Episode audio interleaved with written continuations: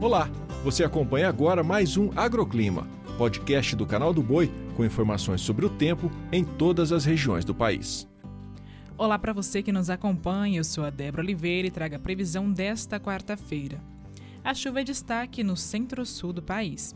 Os maiores acumulados são previstos para o estado de Goiás, Distrito Federal, Minas Gerais, Rio de Janeiro e Espírito Santo. No leste e norte de Mato Grosso e no norte de Mato Grosso do Sul, a precipitação cai na forma de pancadas.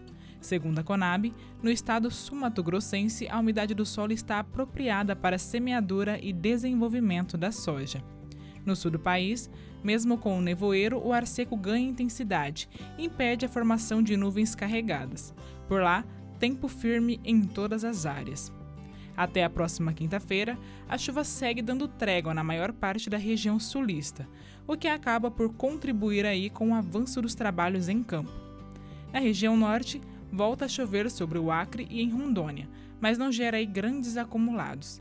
Nas demais áreas, chove de forma moderada, com possibilidade de trovoadas e queda isolada de granizo. No Nordeste, o tempo fica firme sobre o Ceará, Rio Grande do Norte, Paraíba e Pernambuco. Nas demais localidades, chuva de moderada a forte intensidade a qualquer hora do dia. O agroclima pode ser acompanhado também na programação do Canal do Boi e em nosso portal, o sba1.com. Até a próxima!